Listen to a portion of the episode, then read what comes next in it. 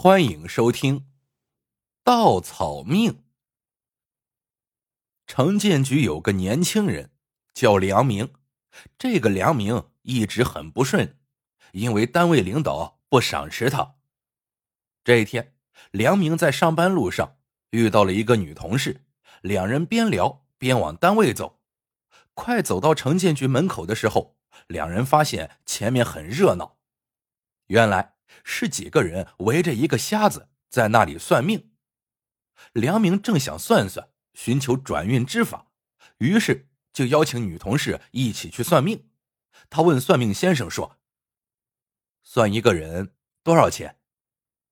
算命先生说：“十元。”梁明摸摸口袋，然后苦着脸对女同事说：“ 我没带钱。”女同事说：“我给我给，我有零钱。”说完，从包里掏出二十块钱。女同事算完，算命先生让梁明报上了生辰八字。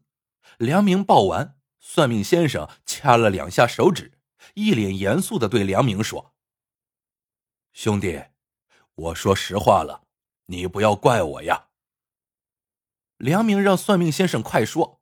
算命先生说：“你命中少金银相伴，缺厚土栽培，连木命都不如啊，稻草命啊！”听了算命先生的话，梁明的脸唰的一下红色变成了青色。梁明出身农村，爹妈都是农民，在地里刨食的。算命先生一语中的。梁明正后悔算了这个命，转过身，突然发现局长邹德言站在他的背后。邹德言对梁明笑笑，说道：“上班后到我办公室来一趟。”梁明上班后就来到了局长办公室。他被局长叫到办公室是第二次，上一次是因为给县里报错一张表。被邹德言叫到办公室里臭骂一顿，想到上次那件事情，梁明还有些忐忑不安。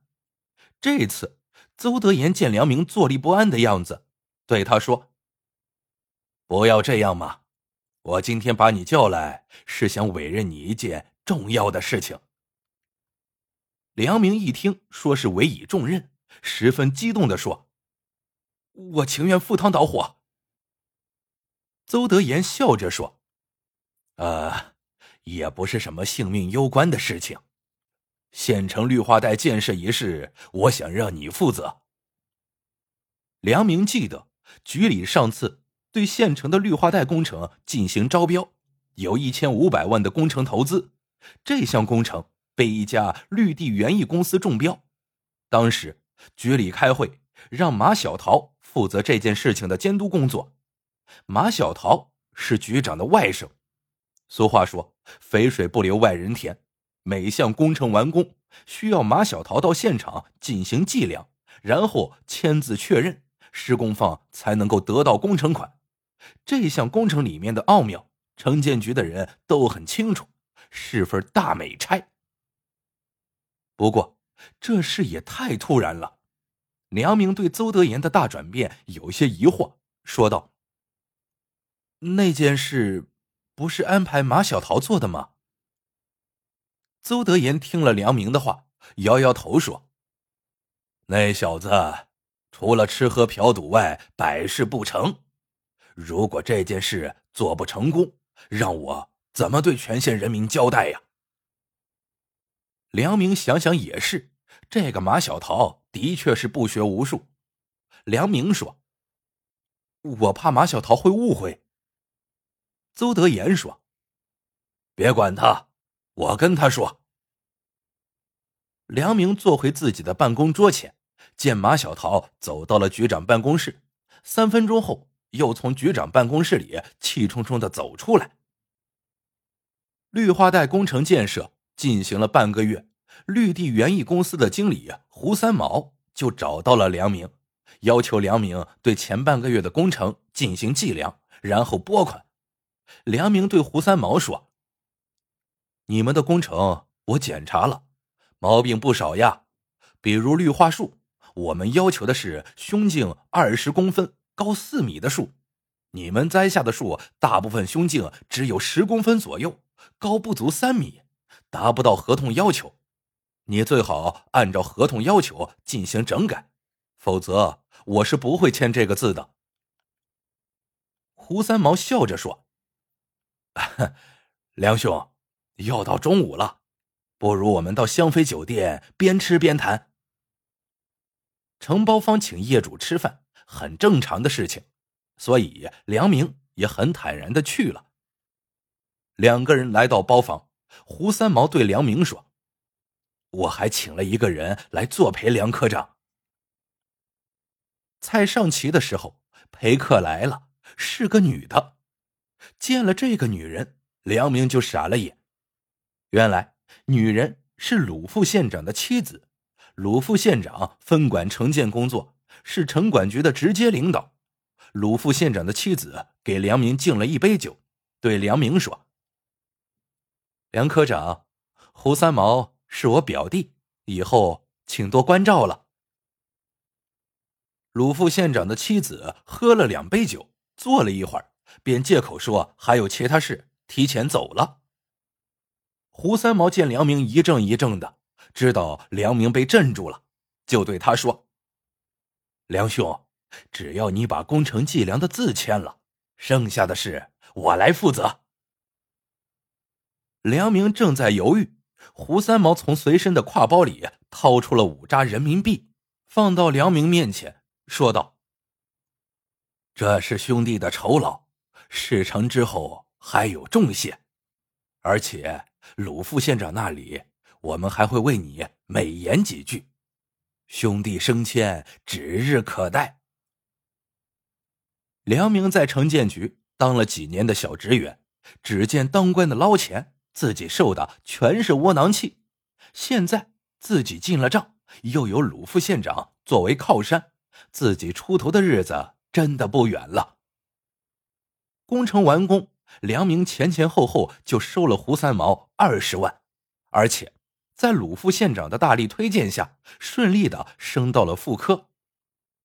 没想到一年以后，鲁副县长出事了，被纪委双规，而且这时绿化带质量出了问题，绿化树大面积死亡，事情也被扯了出来。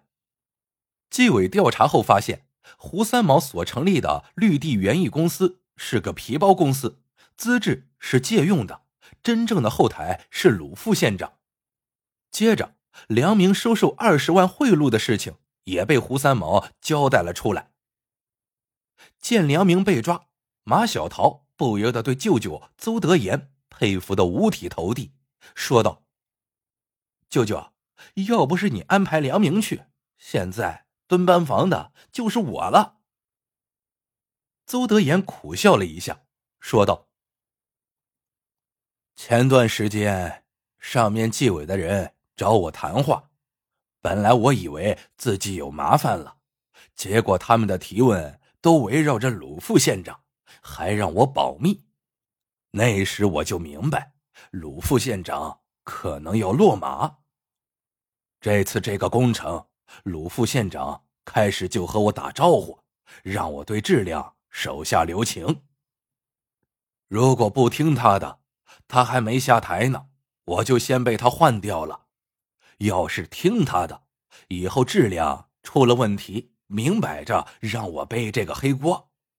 我呀，不想被扯进去，也不能让你扯进去，就想着找个人替我们呀背这个黑锅。